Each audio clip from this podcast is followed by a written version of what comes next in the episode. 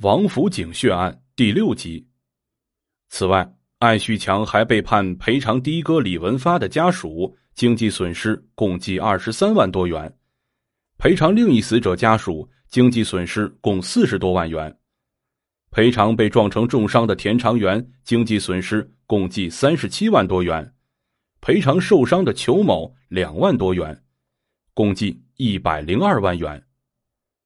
在法庭上，艾旭强穿了一件白色的背心，外套红色号服，他的双手包在背心里面，面无表情的被带上法庭。面对媒体频频闪动的闪光灯，艾旭强一脸的不在乎。审判长宣读艾旭强的犯罪事实时，旁听的田长元愤怒的瞪着艾旭强。刘荣霞眼睛红红的，死死盯住了这个杀死自己老公的凶手。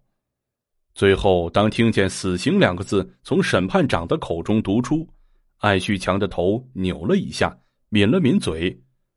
听见赔偿家属一百多万元，艾旭强竟然冷笑了一下。对于这个死刑的结果，艾旭强在宣判后没有表示是否上诉，而旁听的家属中很多人表示不希望这个被告人被判死刑，因为他死了。拿什么来赔偿我们？几乎所有的被害人家属对艾旭强被判处极刑的这个结果都不满意。虽然他死了，但是我们并不满意。他这是一命抵三命啊！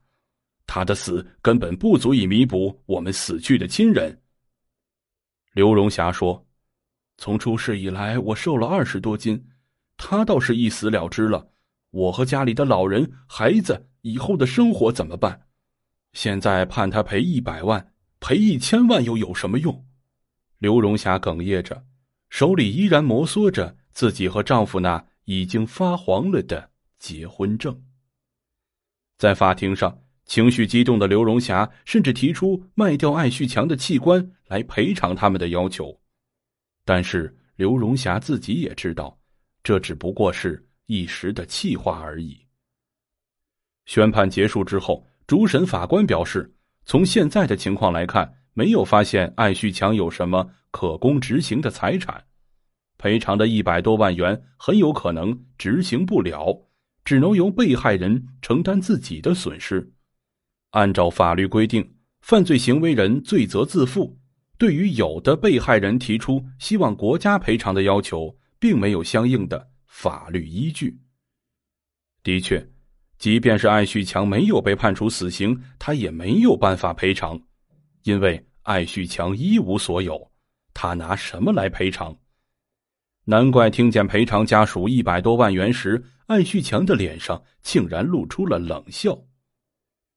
宣判结束之后，艾旭强脸上冷漠的笑容让我们久久不能忘怀，这令大家想到了他那份被撕碎的遗书。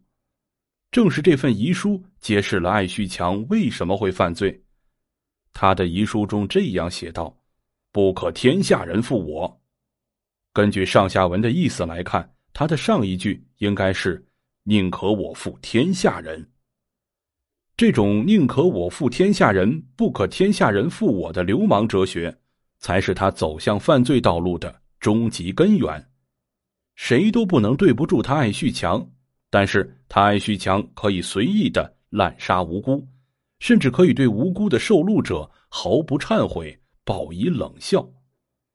这就是他所信奉的人生哲学。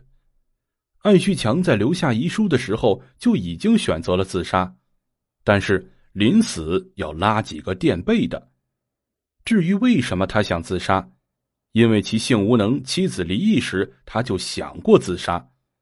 失去月薪三千元的工作，加上被拖欠工资，已经使得这个信奉“宁可我负天下人，不可天下人负我”的流氓哲学的家伙，认为所有人都在亏欠他。他所考虑的根本就不是他人的痛苦，而仅仅是自身的感受。但就是死，他也要实践“宁可我负天下人”的人生信条。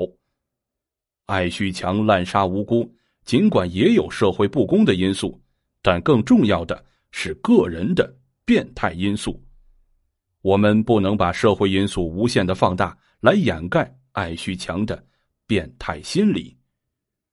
亲爱的听众朋友们，本章内容已经播讲完毕，感谢您的收听，咱们下章再见。